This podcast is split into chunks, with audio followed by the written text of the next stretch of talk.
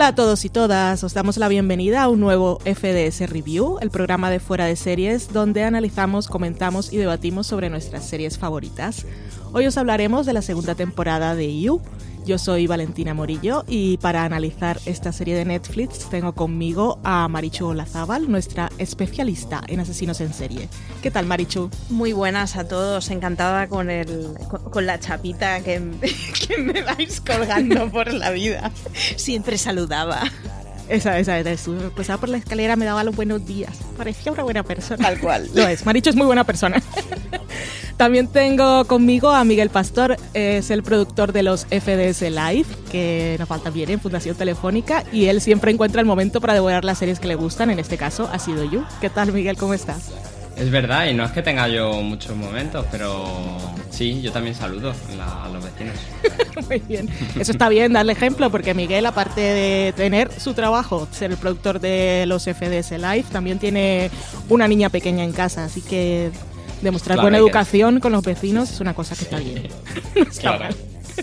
Como siempre en FDS Review empezaremos con un comentario y una valoración general de la serie, sin spoilers. Así que os invitamos a escuchar esta parte si necesitáis un empujón para poneros con la segunda temporada o incluso con la primera de You. Después de unos 10 o 15 minutos escucharemos una canción y ahí ya abriremos la veda a todo tipo de giros y revelaciones que en el caso de esta serie de Netflix, como supondréis, son muchos. Pero no os preocupéis que ya lo recordaremos cuando llegue el momento. Vamos a empezar entonces hablando un poco así en general de qué es You. Cuéntanos, Miguel, ¿cuál es la premisa? ¿De qué va esta serie? Pues si habéis llegado hasta aquí y estáis en fuera de series, sabéis quién es Dexter, pues eh, yo creo, siempre remito a Dexter porque esto es una actualización y seguimos la vida de Joe Wolver, que, es un señor que tiene una relación muy especial con las mujeres eh, y es bastante loco. Entonces tiene relaciones acosadoras. En la primera temporada eh, se desarrolla una... Voy a, voy a intentar no decir ningún, ningún spoiler para si no habéis visto tampoco la temporada, pero en las dos temporadas se desarrollan relaciones bastante tóxicas con las mujeres que él conoce y, está basado en unas novelas de Caroline Neves y Kemnes y eh, yo creo que poco más puedo decir sin decir spoilers, porque como ya tenemos esta segunda temporada. Sí, me parece bien.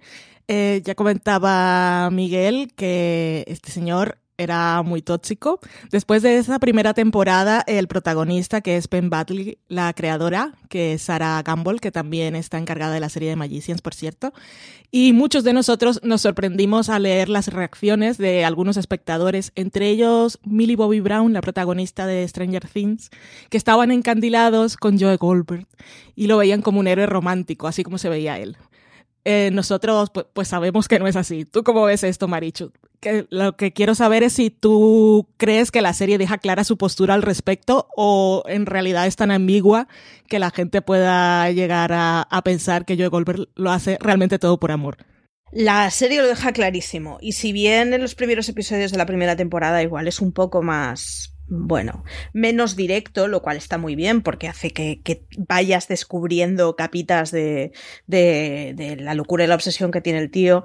Eh, sí que deja muy claro que, a ver, es un señor que es tóxico, que es controlador y que hace cualquier cosa por esa persona a la que supuestamente quiere. Y con cualquier cosa no decimos despertarse a las 6 de la mañana para ponerle un cafecito con leche para que mm, la chica se despierte pronto, sino cualquier cosa. No, eso justo no. Es un pirado con todas las letras. Y lo deja muy claro la serie. Lo que pasa es que aún así es un chico que es muy atractivo, que es muy dulce, que tiene el halo de ser librero, que tiene muchas cosas que lo hacen muy agradable según los cánones. Entonces tiene la contradicción esta lo que decía Miguel, lo mismo que pasaba con Dexter.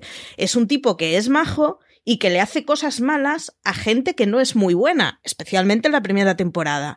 Entonces, tienes la cosa del saltito ese de, pues sí que es verdad que a este tío le iría muy bien que alguien le parara los pies, pero claro, cuando decimos pararle los pies nos referimos a pararle los pies educadamente dentro de la legalidad y dentro de los márgenes razonables, y no dentro de los márgenes de este auténtico pirado pero lo deja muy claro. Todo el enamoriscamiento que pueda haber mm, le puede pasar a una chavalilla muy joven, que yo creo que tampoco, porque de verdad cruzan suficientes líneas como para que sea evidente que eso es completamente repulsivo, o bueno, o alguien que dentro del holgorio relativice y pues, pues lo que se dice de Lecter, ¿no? Salvo ese pequeño detallito que le gusta comerse a personas, es un tío la más de agradable.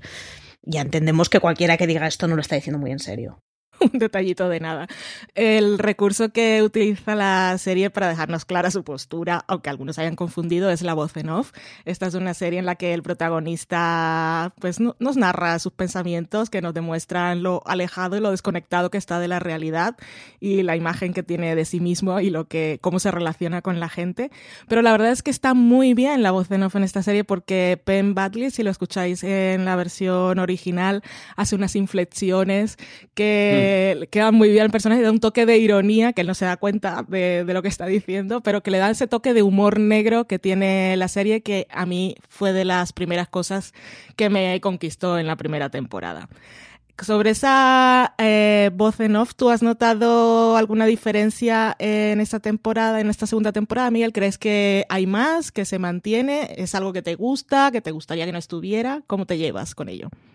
Sí, sí, está súper bien porque justo por lo que tú dices, porque te da un poco de barniz de quizá mm, eh, puedo hacer explícitas algunas cosas de las que están pasando por mi cabeza para que tú tengas claro cómo soy yo realmente y, está muy bien llevada. No creo que haya menos, creo que eh, no lo tengo muy claro, creo que, sí que tiene más, creo que sí que eh, se mete más en explicar cosas, sobre todo por... Eh, no quiero entrar mucho en spoilers, pero como también está tratando varias relaciones con varios personajes, más allá de sus relaciones con las mujeres, eh, tiene quizá un poco más. Sí, sí, sí que de un poquito más. Estaba escuchando ahora, no recuerdo en dónde, en una entrevista, creo que eran las de Bill Series, que decían que para esta, que en la primera temporada la voz en off él la, grabó antes de que se montaran los episodios, porque estaba en guion. Y ahora en esta segunda temporada también estaba en guion y él lo tenía en la cabeza cuando estaba, tenían en la cabeza las líneas cuando estaban rodando, pero después se sentó en postproducción a hacer la voz en off eh, sobre las imágenes. Y por eso hay más se recreaba un poquito, incluso a veces había como interacciones entre eh, lo que estaba pensando y lo que le decía la gente. Y la imagen. Sí, o sea, quedaba en esa temporada. Puede que haya más, a mí no me molestaron, pero incluso noté que, que estaban un poco, un poco mejor usada. Ahora que ya hemos dejado claro que Joe es un psicópata o por lo menos un sociópata, eh, que desde luego es un asesino en serie, porque aunque sus crímenes no son premeditados ni tiene un patrón, eh, cuando ya tiene más de dos cadáveres en el armario, yo creo que ya podemos hablar de esta categoría. Colección Panini. Sí, no está mal. Y iba sumando. A ver, hablemos entonces de los cambios principales que hay en esta segunda temporada. Recordad que seguimos sin spoilers. En esta segunda temporada la historia se traslada de Nueva York a Los Ángeles. ¿Tú cómo viste ese cambio, Marichu? Lo vi muy bien, sobre todo porque lo que la historia hace, es decir, la primera temporada es la historia de una relación entre una mujer y un hombre, enfermiza y todo lo que queráis, pero es la relación entre un hombre y una mujer. Y una mujer que, que se ve perseguida, iba a decir de alguna forma, pero no de todas formas. Eh, pero el, el, digamos, el protagonista es permanentemente dueño de todo lo que sucede y controla todo lo que sucede. Incluso cuando las cosas se le van de mano, son cosas que él puede controlar.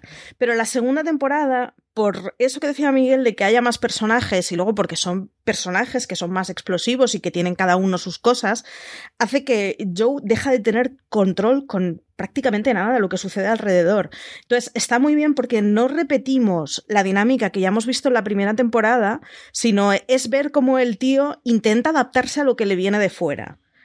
Sigue siendo un pirado que persigue a las mujeres de una forma enfermiza, pero tiene muchas otras cosas que son las que nos está dando la serie. Y además tiene personajes que son más complejos y que entran dentro de la etiqueta de pirados, cada uno con connotaciones más particulares y más positivas o negativas cada uno de ellos. Entonces, creo que está muy bien porque ha sabido evolucionar la primera temporada, pasar página, eso ya lo vimos, y seguir con la misma historia, porque la historia de la segunda temporada tiene relación con la primera. No recomendaría a nadie que se viera la segunda sin ver la primera.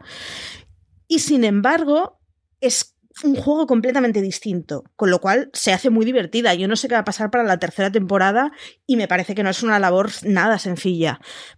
Pero desde luego la segunda no se hace nada, nada, nada repetitiva y es lo que de nuevo eh, provoca que, que nos ventilemos la temporada en un fin de semana. Eh, ya Maricho había adelantado un poco sobre esos nuevos personajes, que tenemos nuevos rostros también. Uno conocido para los que vimos La maldición de Hill House, que es Victoria Pedretti, que era la hermana menor de los cinco de aquella familia, que por cierto está muy bien.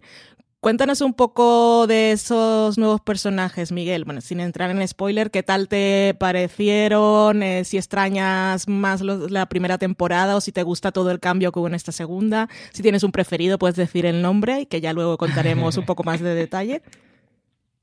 Me parece que es un acierto tanto lo que estabais comentando de Los Ángeles, que me parece eh, aparte de lo que decía Marichu, también me parece que es muy pertinente eh, ir justo a esa ciudad para justo lo que él quiere, que es desaparecer, y cómo engancha todo lo de las redes sociales, cómo engancha también ese ambiente que nos vende de esa ciudad que es eh, muy de postureo, muy de, mm, intentar aparentar, me parece súper pertinente. Y en cuanto a los nuevos personajes, eh, también muy pertinente y, que ayuda mucho al desarrollo de la historia que los principales se agrupen en familias, eh, hermanos, no, no, quiero desvelar mucho en esto, pero esos grupos de hermanos o de hermanas se ayudan muy bien a desarrollar esas relaciones.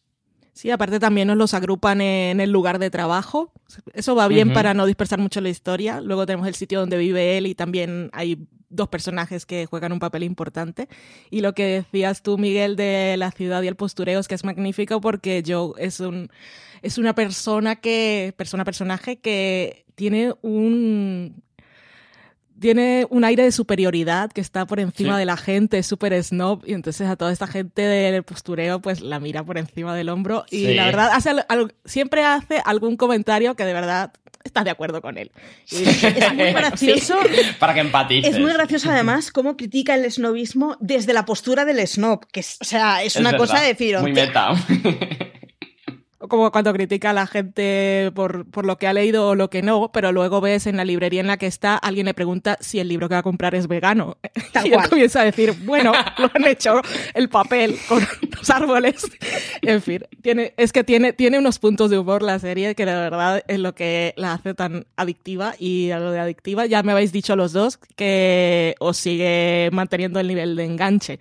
A nivel de estructura de la temporada o de lo que nos da la historia, ¿también creéis que mantiene el nivel o que crece? ¿Cómo lo ves tú, Maricho? Y luego me respondes tú enseguida, Miguel. Yo creo que mantiene el nivel, aunque reconozco que hay una historia secundaria que es la que tiene que ver con sus vecinos inmediatos, que no estoy contando ningún spoiler y no, que me parece que es la que encaja de forma más difícil con la serie o yo no le he sabido ver el punto. Pero por lo demás, o sea, sí que entiendo que sustituye a la figura a la que él quería proteger y protegía de una forma positiva, digamos, dentro de toda su perversión, que ya se hacía en la primera temporada. Pero me, ha parecido que es lo que aporta menos de todo. Excluyendo eso, la segunda temporada me parece enorme. Creo que eh, los personajes que ya aparecían en la primera temporada y que vuelven a aparecer en la segunda están dados un girito muy bueno y que los personajes nuevos han comulgado con, con, con, la locura que era la primera temporada de You y han hecho el pues órdago. Eso de que aumente eh, la locura que teníamos en la primera temporada es difícilmente, o sea, era difícil de, de, poder, mm, digamos, servir y sin embargo, vamos, lo han conseguido completamente. A mí la segunda temporada me ha, gustado incluso más, eh, ya no solo porque como historia, que como historia creo que la primera temporada era más sorprendente, eh, sino porque tiene tan bien planificados todos esos plot twists y cómo meterte los dos, tres cada episodio para que no pestañes, que, que te engancha, te, te, te hace que sea un producto rápido de consumir y te da lo que te está vendiendo. Yo, de hecho, eh, lo de Dexter que decía al principio es porque yo la he definido así, a quien me ha preguntado. No te da nada que no te haya dado Dexter, pero es que Dexter llegó una temporada en que dejó de dártelo. Entonces yo tenía esa carencia y esa necesidad de seguir viendo a ese personaje. Pues muy bien, sí. Entonces podemos concluir, y hablo por los tres, que nos ha gustado esta segunda temporada. Si alguien no la ha visto, recomendamos que la vea. Y ahora nosotros vamos a pasar a la parte que más disfrutamos al grabar los FDS Review, que es cuando podemos dejarnos ir y comentar la serie con spoilers.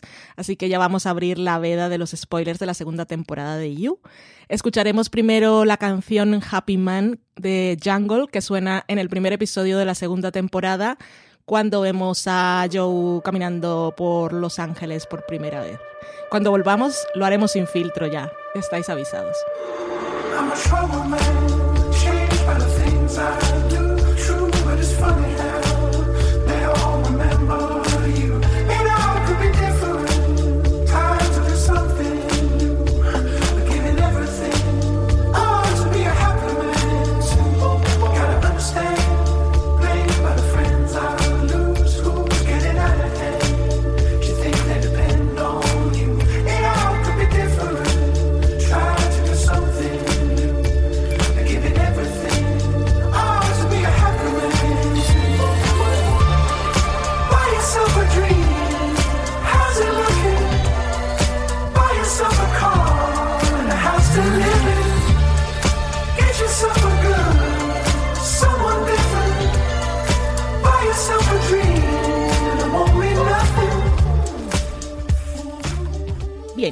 podemos hablar de You con spoilers, ya no hay que mordernos la lengua. Love está pirada, Love está pirada.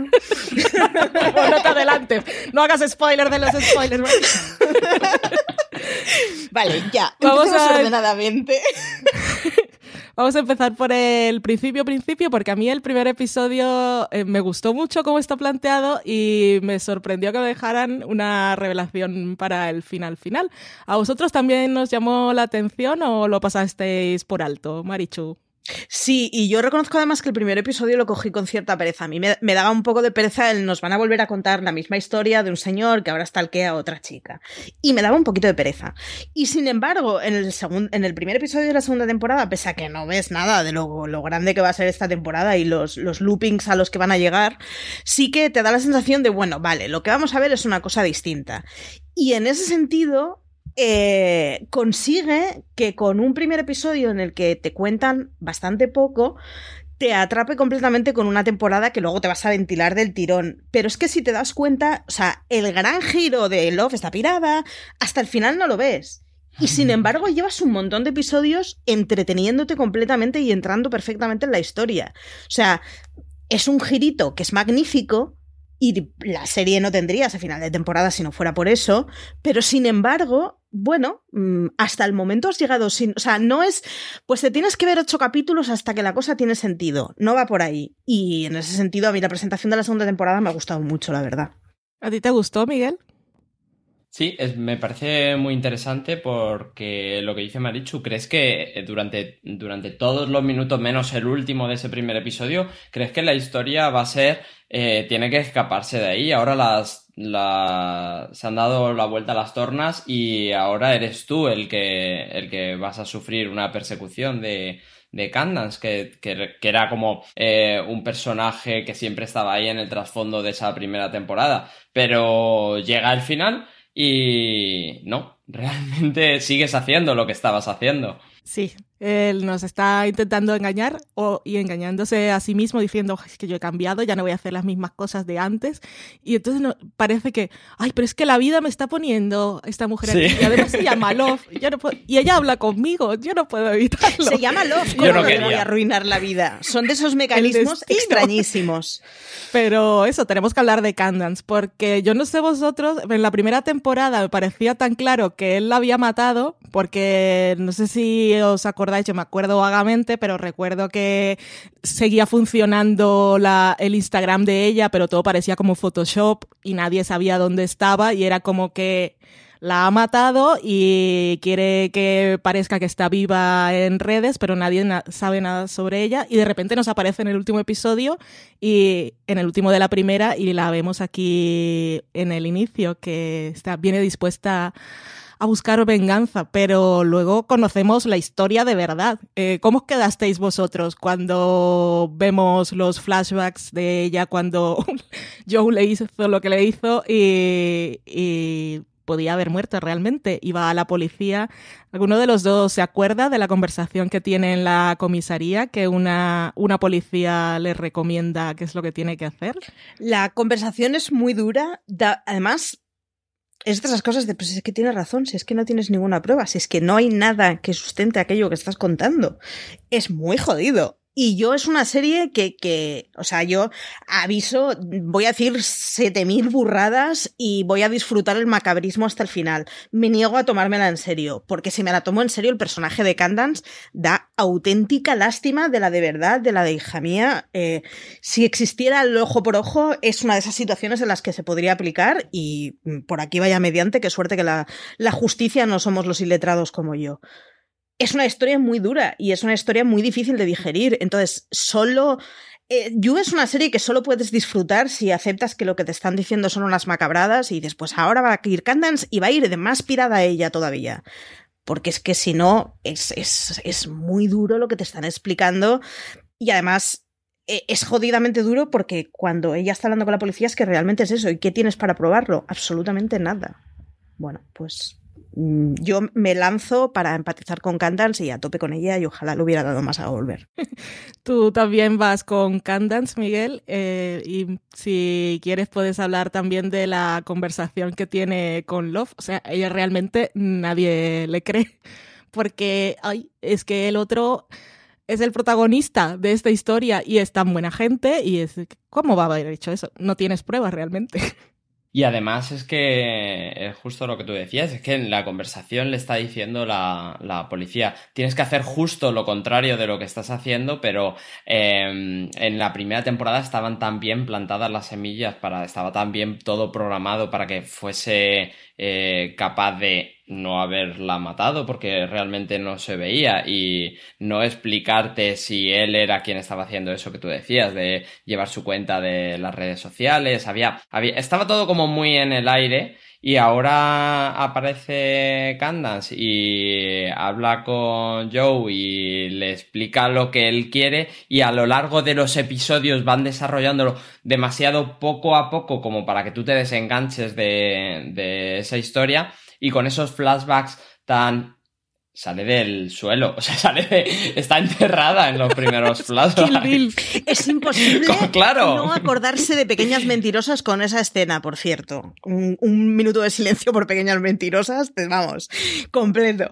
Y por Peach, yo a Peach le he hecho mucho de menos hablando de pequeñas mentirosas, que era una de las actrices. Hablando de gente que sale bajo de la tierra, de flashbacks y de fantasmas, ¿qué os pareció el uso de, de Beck en esas alucinaciones de Joe y los flashbacks de la infancia de Joe. ¿Eso os pareció que viene bien para la historia? ¿Alguno pensó que quizás estaban intentando humanizar demasiado al personaje? Quiero que me respondáis los dos. Empezamos ahora por Miguel.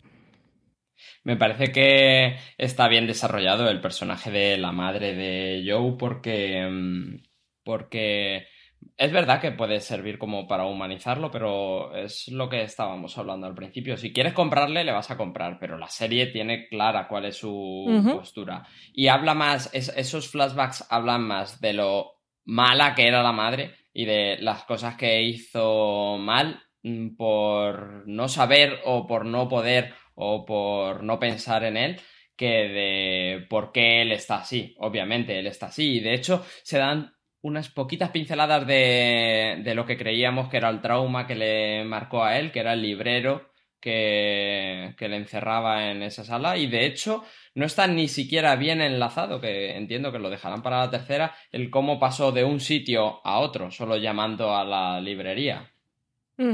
¿Y tú, Maricho, cómo viste todo esto? Bien, eh, pero porque me parece que incluso en los momentos en que te nunca caen en la demagogia de, de, intentar levantarnos lagrimitas con Joe, incluso cuando te están contando cosas que no son muy agradables. Y en ese sentido yo creo que está bien. La serie juega suficientemente a esto es una cosa extrema, esto es una cosa con las que nos estamos divirtiendo y estamos haciendo risas de cosas muy serias de las que no habría que reírse, así que tampoco te vamos a intentar dar leccioncitas de, bueno, y ahora empaticemos con el personaje. Nos lo ponen en perspectiva, y está bien que nos lo pongan en perspectiva, ya pasaba la primera temporada cuando hablaban del librero, pero nunca llega al punto en que digas, pobrecito, si es que es verdad, si es que el pobre está tan roto que, que el pobre lo hace como puede. No, no, o sea, es un psicópata y está como las maracas de Machín, punto. Por mucho que te expliquen de él, seguirá siendo un psicópata y estará como las maracas de Machín. Y podrá tener cierta explicación de cara que le pille un psiquiatra y a saber de dónde vienen parte de los traumas. Pues, pues igual, no lo sé. Pero desde luego lo que no intentan hacer es vender al público el, bueno, sintamos empatía por un señor como este. Estoy de acuerdo con vosotros y con Marichu también que hay que asumir y aceptar que la serie es un poco loca y eso es lo que nos gusta y por eso no le damos muchas vueltas, por ejemplo, a la incógnita de cómo trasladó Joe y montó otra vez la celda de cristal de sus crímenes en un almacén, que de repente la vemos ahí montada otra vez. Aunque no voy a negar, me lo pregunté. La compramos y ya. Eso, me lo pregunté en el momento, después dije, da igual, ya Equipaje está aquí. de mano. Y ahí dentro ahí dentro tenemos a Will, que es eh, la persona a la que le robó la identidad. Esta trama, ¿cómo la visteis vosotros? Porque desde luego no se resuelve de la forma clásica a la que nos tiene acostumbrado la serie, sobre todo Joe. ¿Tú cómo lo viste, Miguel? Para dar un pequeño hilo de esperanza a que Joe no va a ser. que sí, que sí se puede redimir y además sirve muy bien como como anclarte a a lo mejor esto es lo que puede pasar en la siguiente la siguiente ocupante de esa caja. Eh, me gustó me gustó porque porque sigue la línea de lo que te está contando la historia. Es él justificándose por qué los demás tienen que sufrir para que él viva el amor el amor, lo más importante. ¿Tú, ¿Y tú qué tal, Marichu? ¿Te gustó esto de Will y que al final lo dejara ir y, y viéramos que, que, hablaban por Skype al final? Total, es muy inverosímil, es muy loco, no tiene malditos, maldito eh, lógica y por lo tanto me encanta y lo abrazo. O sea, yo hay... En las series mamarrachas, cuanto más inverosímiles sean, más me gustan. Y el rollo de un tipo se enamora por internet con una, no recuerdo de dónde era, pero era, vamos, lo del príncipe africano diciendo que me tienes que adelantar mil euros para poder cobrar una herencia millonaria de cajón. Y luego resulta que la tipa existe, que vive en un lugar paradisíaco. Es como, nada tiene sentido, nada es verosímil, nada podría ser real. Me encanta. Porque son precisamente esos extremos completamente locos los que te dejan claro que Yu no pretende explicarte absolutamente nada sobre los funcionamientos humanos. Es una caricatura. Punto. Y tomémosla como lo que es. Y entonces, en ese sentido, a mí el personaje de Will me parece que está muy bien, porque es que incluso cuando está encerrado, es, o sea, es como si le hiciera terapia al otro. O sea, secuestrado haciendo terapia al secuestrador. Es como, ¿pero qué me estás contando? Y es que funciona, funciona muy bien porque es un desparrame y además es de esos secundarios, teníamos en la primera temporada el librero, tenemos en la segunda Will, que son tíos majos, que son tíos alocados en cada una en su cosa y que, que hace que, que abraces más la serie porque al final no es únicamente la egolatría de un solo protagonista. Sí, y Will, gracias a Will, nos quedamos de regalo con esa escena en la que le cortan el dedo a Joe. Uf. Porque por la deuda que tenía el otro pendiente, que es totalmente inesperado para él, pero para nosotros también. Yo me quedé un poco flipando y va con el dedo ahí con, con las vendas todas sucias para luego tiene que ir al mejor médico que hay en Estados Unidos que le va a, le va a hacer la operación y todo sale perfecto. Eh, de punta.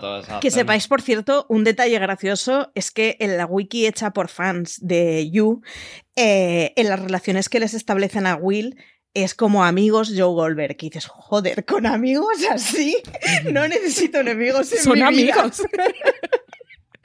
Ahora son amigos. Sí, sí, al final. sus cosas. Conocen sus secretos más íntimos, desde luego. Eh, pues es un hilo ahí que queda suelto. No puede tener una relación sincera con nadie más que con él, ¿eh? Joder. Sí, lo conoce como si fuera el mismo y por eso le roba el nombre. Eh, hablaba antes Marichu, cuando estábamos en la parte sin spoilers, de los vecinos, que la trama, que en este caso son las vecinas, que ya podemos decir, que son Delaila y Eli, que son hermanas. Delaila es periodista freelance de un, entendemos, de un sitio de estos que son de noticias de que se tiene que buscar un poco la vida. Y Ellie es su hermana pequeña de unos 15 años que pues eh, sabe, sabe muchas cosas de la vida, sobre todo muchas cosas de cine. Ojalá todas las películas pudieran contar con una asistente como ella. ¿A ti te gustó más esta trama? Entendiendo que claramente Ellie viene a ocupar el lugar que ocupaba Paco, que también era su vecino y también era un, un niño en la primera temporada. Miguel, ¿te gustó sí o no? Y de Laila aquí también puedes hablar ya de- del final que mencionabas antes, lo de la otra persona que acababa en la celda. Sí.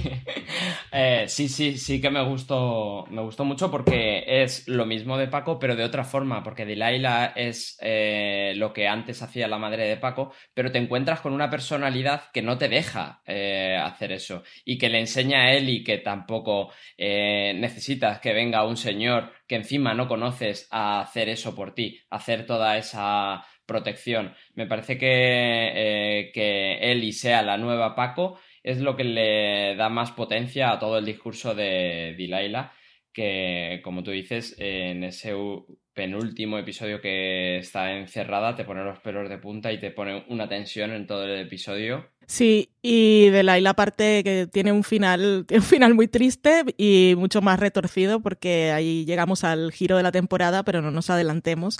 Estamos ahora con Eli que, y de Laila que nos da pie a otra cosa. Hablabas tú antes de Dexter, Miguel, que lo usas como referencia, pero incluso me gustó porque en esta temporada dentro de la serie usan Dexter como referencia, o sea que estamos conviviendo en el mismo plano sensorial de la serie You. Eh, una de las características de Dexter era su código y él mataba gente que merecía morir y por eso nos gustaba verlo matar. No siempre ocurre con Joe porque las muertes de las primeras temporadas, pues algunos sí, pero Peach yo no se lo perdono y Beck por supuesto tampoco. Pero esta temporada Henderson, que era el Venga, ya, cómico no- este No famoso... había quien aguantara a Peach, por favor. Ah, pero Peach, a mí, a mí me gustaba Peach. Hombre, como para matarla, no, Marichu. Pero bueno, aquí está Marichu haciendo sus comentarios, que para eso la traemos al programa. En esta temporada, Henderson era un buen candidato para Dexter o para Joe. Eh, entra dentro de ese código. O sea, ¿os gustó verlo morir o, o no? Miguel, ¿tú cómo te llevas Sí, con estas cosas de la épica? No, no, no, no. Yo, yo lo compro de, de primeras. Mm, De hecho, eh, vamos a enlazar con otro podcast que hemos grabado Marichu y yo con Álvaro, que, que podéis escuchar seguramente o podréis cuando, cuando esté publicado. No tengo ningún problema con que Henderson se caiga, se caiga, estoy haciendo comillas, se caiga por las escaleras. Me pareció bien. Se pareció bien. ¿Y tú, Marichu, cómo lo viste? A mí son estas cosas de You que no lo puedo evitar. Me encantan. O sea, Henderson es un creepy y Hendersons en la vida real hay muchos. Más que Joes, posiblemente. Entonces, la cosa esa de ah, dentro de la ficción, un poquito de justicia divina con un resbalón, pues a mí ya me parecen bien. No lo puedo evitar. O sea, me parece que es el personaje, es un creepy de manual. Entonces, dentro del código no ético, porque vamos, no se le puede llamar ético, que rige You, me parece que es razonable que, vamos, que Henderson se lo pasen por el cuchillo, vamos, los días pares y los impares. No, no, soy súper fan de la muerte de Henderson y me parece que además es de estos personajes que en una serie como esta es que tiene que acabar y además mm, tiene que acabar siendo deshonrado y tiene que acabar sin ningún tipo de glamour y pues es que es un poco de justicia poética insisto en dentro de lo de ficción, porque no sé escribiendo qué artículo alguien me dijo que matar estaba mal y me, pareció que algo estoy haciendo problemáticamente cuando hay que aclarármelo. Si llegado a ese último momento todavía no lo tienes muy claro, él te da el empujoncito a me lo merezco cuando empieza a justificar si yo solo las hacía fotos y no he hecho nada más que las fotos. Mira, te lo estás ganando. te mereces todo lo que te pasa.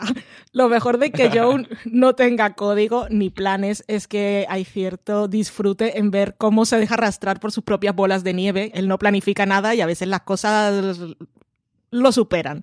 Es un poco inútil porque como no planifica nada, ah, ¿os gusta a vosotros eso o, preferiríais que fuera un, un, asesino más serio? Asesino en serie serio, Miguel. No, mejor, mejor para la tensión. Eh, justo la carga de tensión te la da eso, el saber que tiene a alguien metido en el maletero durante X tiempo, no se acuerda y, la serie no hace por explicarte qué está pasando con eso. Y siempre está ahí a punto de que lo pille a alguien y nunca lo pillan. Ya no pasó en la primera temporada. En esta segunda, con la trama de, de Laila, tenía un fue amigo, que aparte era policía, que estuvo ahí, ahí, porque cuando salió él de la casa de Henderson no se podía encontrar a otra persona, sino a este único policía de Los Ángeles. a ti yo supongo que te gustan estas cosas también, eh, Marichu porque va dentro de la falta de, lógica y de control de la serie. Efectivamente, ya te digo, es que a mí cada cosa de estas desastrosas me iba recordando pequeñas mentirosas, lo cual para mí es garantía de calidad.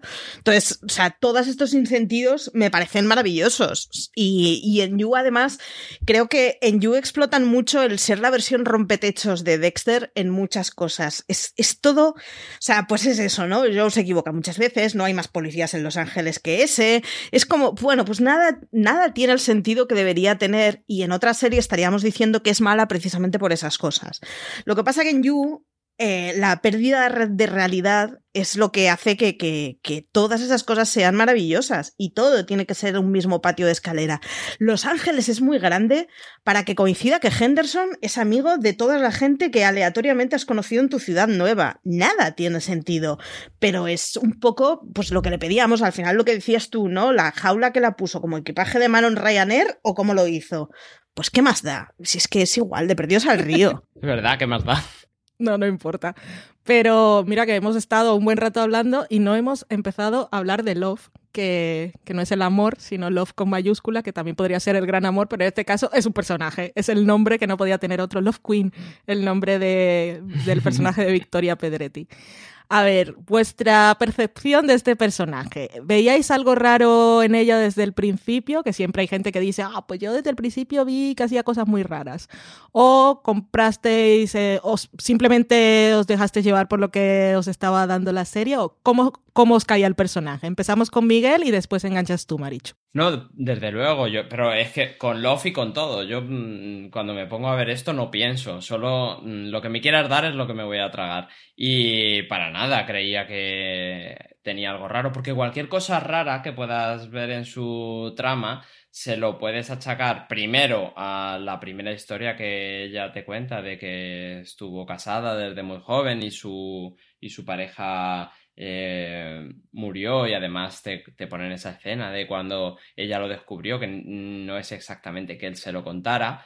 Y luego, según va desarrollándose toda la historia, cuando conoces a su familia, cualquier cosa que le pase puedes achacársela a esa familia que tiene, a esa madre que tiene, a ese padre que tiene, a su hermano que lo conoce desde el principio. Desde luego. ¿Y tú, Marichu? Love ha sido un personaje que a mí me ha caído mal durante el 90% de, la temporada. O sea, no podía con ella. Me parecía demasiado um, ñanga, que dicen los canarios, ¿no? Muy demasiado blanda y demasiado. Pero claro, en el momento del giro final es como. o sea, abrázame, hermana. Como, o sea, pasó de ser, pues, menudo personaje aburrido, se han cascado en toda esta temporada Ah, vale, la puta ama, de acuerdo, yo perfecto, a tope con ella y ojalá triunfe esta pareja imposible, que va a ser imposible, y ya mm, adelanto para la tercera temporada es uno de esos personajes que, que, a mí me pillaron completamente y me pasa un poco lo que dice Miguel de yo en este tipo de series creo a pies juntillas lo que me están contando y todas las cábalas que hago no son para ver si pillo a la serie, sino para ver si la serie me está dando suficiente especulación con la que jugar yo. Entonces, en este sentido yo al personaje me lo he tragado desde el principio como un personaje benévolo y pues dentro de esa familia de absolutos cucus que tiene en casa, pues, pues le ha tocado ejercer de madre con un hermano que lo ha tenido muy jorobado. Hasta que, bueno, pues claro, pues cuando se, des... cuando se desenvuelve el pastel final es como, pero, pero, ¿qué me estás diciendo? Si esta mujer es una maravilla, si está peor que Joe. Sí, bueno, tenemos que reconocer a, la serie que la reacción que tiene Love cuando Candance le dice quién es Joe era una pista de que las cosas pues, muy bien lo iban, porque no reacciona como podemos... A ver, es que esto de asumir cómo reacciona la gente cuando tú no estás en la situación siempre es especular, pero hay cosas que no puedo pasar por alto. Y esto fue un poco raro. Tu novio es un psicópata, pero le quiero mucho. Igual no es la respuesta adecuada. Yo ya os lo aviso. Pero ¿cuánto de psicópata? ¿Psicópata cómo? Pero con razón o sin razón. No, a ver, no. Eh, qué, locura. Y bueno, Love tenía eso de hermana sacrificada, que pues podía perder muchas relaciones y dejar de vivir su vida porque tenía que proteger a su hermano, que es Forti. Que para mí es la gran revelación de la temporada. Más allá de los giros, fue este personaje que desde entrada eh, puede ser un poco pues insufrible, el niño rico y el dueño ahí de la tienda y un poco tonto, que tiene a la hermana sacrificada y que va un poco, vive la vida y a su bola fastidiando a toda la gente alrededor. Pero yo al final le cogí cariño, yo tengo que reconocerlo. ¿A vosotros os pasó lo mismo o estoy totalmente equivocada? Que yo le cogí cariño, pero además eh, es un personaje que, igual que con Candance, podrían haber tirado, porque al final es un personaje que está muy roto y es un personaje que, que las cosas que tiene las tiene por carencias muy desde el principio y muy en cosas muy graves, y podrían haber tirado por un lugar lacrimógeno, y en lugar de eso, es como darle azúcar a un niño a las 10 de la noche, permanentemente. Es un niño espídico, pero muy grande y con mucho dinero. Entonces, es, es, un personaje que en la vida real es que no podrías verlo ni cinco minutos porque te pondría frenético y si te lo tomaras un poco en serio te daría mucha pena, pero que sin embargo, metido en el entorno de Yu, encaja muy bien y es un contrapunto de en cualquier momento aparecerá este y hará una locura tremenda que hace que, pues bien, o sea, es un componente que Joe no va a poder controlar y que siempre le va a salir por otros lados. Vale, diversión asegurada. Va la perdida, porque de esto de salir por otros lados, pues la gran idea, tengo que escribir el guion, voy a contratar a estos señores para que nos secuestren. ¿Qué tal tu, relación con Forti y Miguel? Y ya de paso hablamos de ese episodio en el que están encerrados en el hotel. Sí, es que me ha gustado mucho Forti. De hecho, eh, eh, su final es un poco eh, poético porque es el único que es un poco distinto y el que... distinto en plan loco, sí, pero, pero también es verdad que en esa locura le coges mucho cariño y al final pues tiene que acabar como no acaban el resto. Eh, eh, no cuando a te le cruzas o cuando Yu lo decide, sino cuando Joe eh, lo decide, sino cuando, sino cuando te intentas imponer e intentas que todo acabe hacia, hacia el final de esa segunda temporada y pues ha tenido que pasar. Es verdad que su hermana nos daba pinceladas, ahora claro, una vez vista, de por qué tanto, tanto empeño en que tienes que proteger a tu hermano de lo que es su vida. Bueno, pues luego llegaremos al final y, ahí se explica el por, qué, el por qué esa tenía esa relación. Y el episodio de donde se drogan para poder ser más creativos es a ratos muy divertido y a ratos muy agobiante. Él en la bañera hablando por teléfono, si no sabes si tiene sangre en las manos o no. es, eh, ella con esos ojos que tiene. Es, muy loco, es muy loco, muy agobiante y, muy divertido y muy a favor de lo que es la serie de No Pestañés. En ese episodio, sí, además hay una cosa de esas que, que en cualquier otro contexto sería terrible y es que entre medio hay una niña de 15 años poniéndoles en orden a ellos Y sin embargo es Mm. divertidísimo. O sea, ver a ese retaco embarando a dos tíos adultos que están completamente colocados, desubicados, encerrados en, en una, en una habitación de lujo afrodisíaco en donde fuera hay unos gorilas. Nada tiene sentido. Es una puñetera locura. Pero es que funciona precisamente por eso. Y es la cosa de decir, o sea, si me paro un minuto, primero llamo a la policía y segundo me agobio. Pero es que es igual, a tope con ello. Vamos a ver hasta dónde llega esta locura de episodio. Funciona muy bien. Es un episodio que funciona muy bien. Y que. Y es, es un episodio que yo me lo imagino explicándolo en frío en una sala de guionistas. ¿Qué clase de esquizofrénico ha pensado esto? Y sin embargo, mm, es que funciona muy bien. Pero además es que eh, como episodio te, te da mucho lo que te da la serie, porque están encerrados en una habitación con unos gorilas en la puerta, pero en una habitación de la que sales saltando por la ventana, porque puedes saltar directamente. Y, y si fuera poco, cuando te vuelven a encerrar, hay una palabra que podríamos haber dicho y habríamos salido. Sí, pero había Me que hacerlo más eso. complicado. Es la vuelta de la vuelta siempre todo el rato. Me había Pero olvidado de ver a Joe totalmente sin control en ese episodio fue lo mejor, porque ya las cosas lo, lo avasallan siempre, pero en esta ocasión que ni siquiera se acuerda de lo que ha pasado y dice, es que puede haber pasado lo peor, porque... Y con un cronómetro y con una hora pintada en el brazo y con todo, todo. Todo, todo, todo. Y podía haberle pasado algo a Ellie, afortunadamente no, pero sí le pasó algo a Delilah.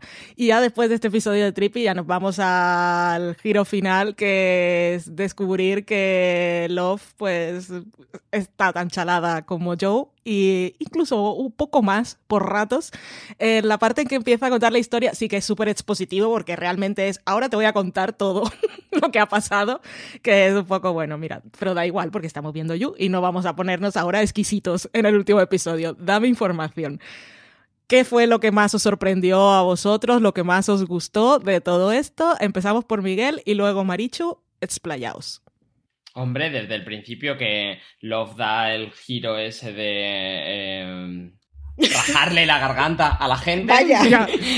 Y, y no a una, sino a dos en 10 minutos, eh, eh, según está montado. Eh, claro, te- yo como he dicho antes, no, no me esperaba nada de esto. Y es un giro, y es otro giro, y es otro giro. Y, ha- y hace que eh, te la enseñan a ella tan loca que incluso para Joe está loca. Es eh, justo en el momento en el que Mira, casualidad, ahora quiero ser bueno, ahora, qui- ahora quiero decir todo esto que he hecho. Mm, y, sa- y- y ese momento en el que él, en el que en un minuto descubres que tiene una llave para salir, pero la voy a tirar fuera. es frenético, es espírico y me encanta. Tú, Marichu. No, estaba pensando que, que volvemos a una de esas cosas que en cualquier otra serie sería macabrísimo. Y es que al final, o sea, tú imagínate el niño que van a engendrar ese par. Claro, cuando de entre los dos Joe es el razonable, ¿qué coño está pasando aquí? Y, y es que la que viene es muy gorda y la que te cuentan en nada es muy gorda. Y desde el momento en que Candan se lo explica a Love y Love no sale huyendo directa a la comisaría, ya va todo en barrena. Pero, pero es que, es que está muy bien. Es una temporada completa en la que a Joe le pasan cosas que no puede controlar. Y lo último que no puede controlar es la persona con la que va a pasar, pongo extremadas com- comillas, el resto de su vida. Y pongo muchísimas comillas porque vamos, vamos a ver la segunda, la tercera temporada. Pero es que claro, imaginaros lo que puede ser lo que venga ahora con semejante pirada siendo la mujer de Joe. Es que, bueno, en fin, fantasía. Compro completamente La el cantidad girito. de información. Sí, sí, compro completamente el girito y ese momento explicativo que decías tú de te voy a actualizar guapo que vas a flipar. Pero es que la, la de cosas que nos cuentan es que poneros a pensar, me dice, es que desde el principio yo me atrajiste porque yo vi que había oscuridad en ti y todo esto yo sabía lo que estaba pasando. He matado a esta, he matado a la otra y aparte estoy embarazada. Ah, y también le cuentan lo que pasó en realidad con Forti, la historia aquella de, de la niñera, niñera. que había abusado de él. En fin, es que fue, fue maravilloso. Yo sí, dime más, por favor, sigue contándome, puede estar todo el episodio contándome cosas, que aparte Vic- Victoria Pedretti es muy buena actriz. Entonces, eso hay que, hay que darle el mérito a ella, que parecía un poco pánfila en los primeros episodios, y, pero, pero también tenía algo de oscuridad. Ya se le veía esa sonrisa tan amplia, era un poco forzada, un poco falsa. Y esa escena final que ya ha adelantado Barichu, que nos deja, porque claro, ahora tenemos a Joe que ha encontrado el espejo en el que mirarse y no le ha gustado lo que ha visto, porque él está en negación, él no, él no sabía qué tipo de persona era y ahora se ha visto un poco a sí mismo en Love. Y aparte de eso, de que quiera escapar de eso, ¿no? Cuando tiene ahí el amor real que estaba buscando, la persona, su alma gemela, no puede dejar de hacer eh, las cosas que siempre hace. Eh, ¿Tú qué tal la escena? El final, final, final, Miguel. Bueno, es que el final, final, final es él asomándose por la valla como Tim Allen en un chapuzas en casa. Viendo a, su, viendo a su nuevo objetivo para la tercera temporada. Es que, es que no es el final, final, final ahí. Es que, es que te lo deja todo abierto y, y vamos a tener un problema para la tercera temporada porque yo esperaba poco de la segunda y me ha dado mucho a ver qué es lo que vas a hacer.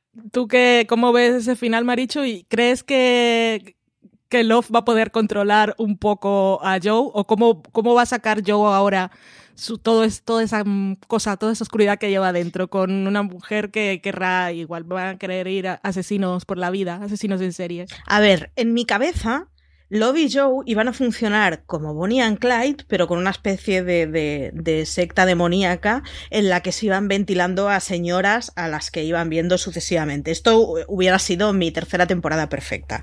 Ellos dos funcionando y haciéndose de pulso permanente de a ver quién de los dos es el alfa. Ya nos han avanzado eh, Pemberton en una entrevista el que no le va a ser nada fácil digerir cuál es su nueva posición respecto a Love y cómo bueno, cómo va a aceptar el estar casado o el estar juntado con una persona así. Entonces, en cualquier otra serie diría, la tercera temporada va a ser un tostón porque va a ser un dramón, pero viendo cuál es la que viene a You, pese a que yo creo que no se va a dar la serie ideal, que para mí sería, lo que nos puede venir es muy divertido. Y es que si Joe en la segunda temporada ha sido una persona que ha estado a verlas venir y teniendo que improvisar planes, a ver qué es lo que nos viene delante cuando tenga delante a una tipa que esté peor que él, si es que se puede, y que además, sabiendo, o sea, conociendo los pecaditos de su pareja y aceptándole a pesar de ellos, le ponga la trabanqueta a momentos en los que yo lo que quiero hacer es volver a stalkear a una señora y volver a cargarse a dos por su bien y volver a encerrar gente en su jaula. Entonces puede darse una tercera temporada en la que la pesadilla de Joe sea que Love sepa perfectamente lo que está haciendo y le vaya poniendo trabitas por el camino que la pueda hacer muy divertida. En otra serie, insisto, yo tendría la duda de si nos van a ir para un dramón del copón. Aquí doy toda mi confianza y cheque en blanco.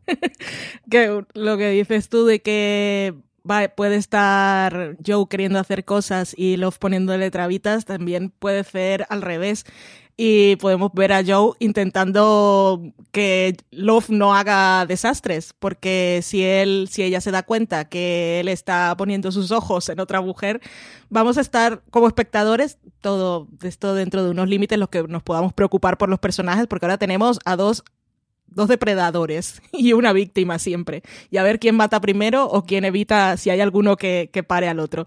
¿Tú cómo ves todo este entuerto, Miguel?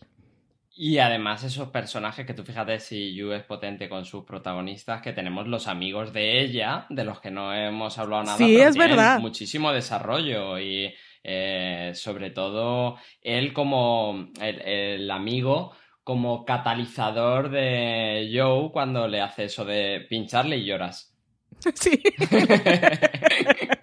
Eso fue el sustituto que tuvimos aquí de pues, sentaríamos a Joe a hablar con un psicólogo, que no sería el de la primera temporada, porque él no iba a que lo vieran como paciente, sino a ver quién se estaba tirando a su novia. Mm. Perdón por hablar así tan claramente. Y, aquí tenemos esta sesión de que, con las piedras le toca el alma, que lo hace llorar. y, le pincha llorar. No tiene desperdicio. qué maravilla. Hay mucho desarrollo en esos personajes.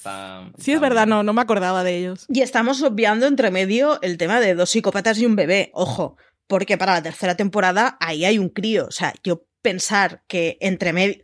A ver, Joe es un tío que lo hace todo pensando que lo hace bien y que lo hace por amor.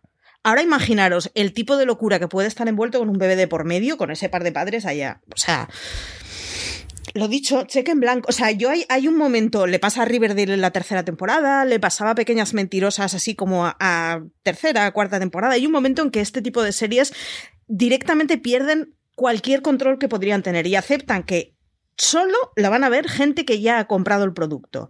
El que vaya a la tercera temporada de You ha comprado perfectamente la primera y ha comprado perfectamente la segunda. Si en la segunda no ha perdido los nervios y ha dicho, esto no tiene sentido, me voy a mi casa, es que va a aceptar cualquier cosa. A partir de ahí, todo lo que nos puede venir es fantasía. Por mí de You, que haya siete temporadas. Sí, sí, desde luego. Sí, ahí tenemos, como decíais, a los amigos que a mí se me había olvidado. Y bueno, está el policía. Y sobre todo tenemos a Eli, que sabe cosas y por ahora están enfadados, pero siguen en contacto. Ella está recibiendo su dinero. Y Yu siempre tiene como muchos hilos de los que tirar. Los voy dejando sueltos. Cuando los necesite, si los necesito, los recupero. Pero parece que ahí estaremos, estaremos los tres, ¿no? Por la tercera temporada. Una confirmación oficial, Miguel y una Marichu. Sí, sí, sí, desde luego. Yo eh, lo que me preocupa es eso, lo que decía, las expectativas que tengo con esta tercera temporada, porque la segunda ha ido a más y la primera creo recordar que me duró como una semana o, o algo así. No tengo yo tanto tiempo. ¿Tú, Marichu? Ya me has dicho que sí. Pero para, para, cerrar un poquito, ¿cómo ves? Si en la primera estuvimos en Nueva York, en la segunda en Los Ángeles y ahora nos vamos a los suburbios y a las vallas blancas y este, este es otro mundo en el que Joe también puede dar sus aires de superioridad con todos estos vecinos acomodados que viven en sus casitas perfectas. Y además espero ver al neoyorquino más cínico criticando el sprawl americano. O sea, imaginároslo en una barbacoa con familias perfectas. O sea, lo más normal que te puedes encontrar oh, es que el cerdo que esté enterrado asándose sea tu vecino. No, no, eh, de verdad que creo que el potencial que tiene una tercera temporada es muy descacharrante y es muy de perder cualquier tipo de norte. Así que nada, vamos a ver qué es lo que pasa con la baja densidad americana, que puede dar mucho, porque si ya en las series controladas suelen dar escenas muy divertidas, pues aquí sin ningún tipo de control ni orden puede ser maravilloso. pues quedamos entregados a esta segunda temporada de You, esperando la tercera, que no lo hemos dicho, pero sí hablamos de una tercera con tranquilidad porque Netflix renovó la serie prontito, prontito, que es, una, es uno de sus fenómenos y no lo iba a dejar escapar. Y con esto damos por cerrada nuestra charla sobre la segunda temporada de You. Si os habéis quedado con ganas de leer cositas sobre la serie, en nuestra web tenéis varias críticas y artículos. Tenéis, por ejemplo, un artículo de 10 curiosidades que escribió Marichu y también qué puede pasar en la tercera temporada. También tenemos uno sobre diferencias entre el libro y la adaptación de, Netflix, que hay varias y bastante curiosas, y por supuesto las críticas de la serie. Para más información sobre You, todas vuestras series favoritas y las que os falta por descubrir, visitad fuera de series.com y buscad todos los programas en nuestro canal de podcast. Os podéis suscribir a nuestro contenido en audio en iTunes, en Apple Podcasts, Evox o en vuestro reproductor de confianzas. En cualquier sitio. Si vais a Google y ponéis fuera de series, ahí, ahí os sale todo, sin problema. Gracias, Miguel. Muchas gracias a ti, a vosotras, por darme este rato de charla sobre You. Y gracias a ti, Marichu, también por venir. Nada, a ti por pastorearnos y un, un placer hablar de este locurón de serie. Y gracias a todos vosotros por escucharnos. Como suele decir CJ Navas, tened mucho cuidado ahí fuera. No vaya a ser que os crucéis con un Joe. Adiós.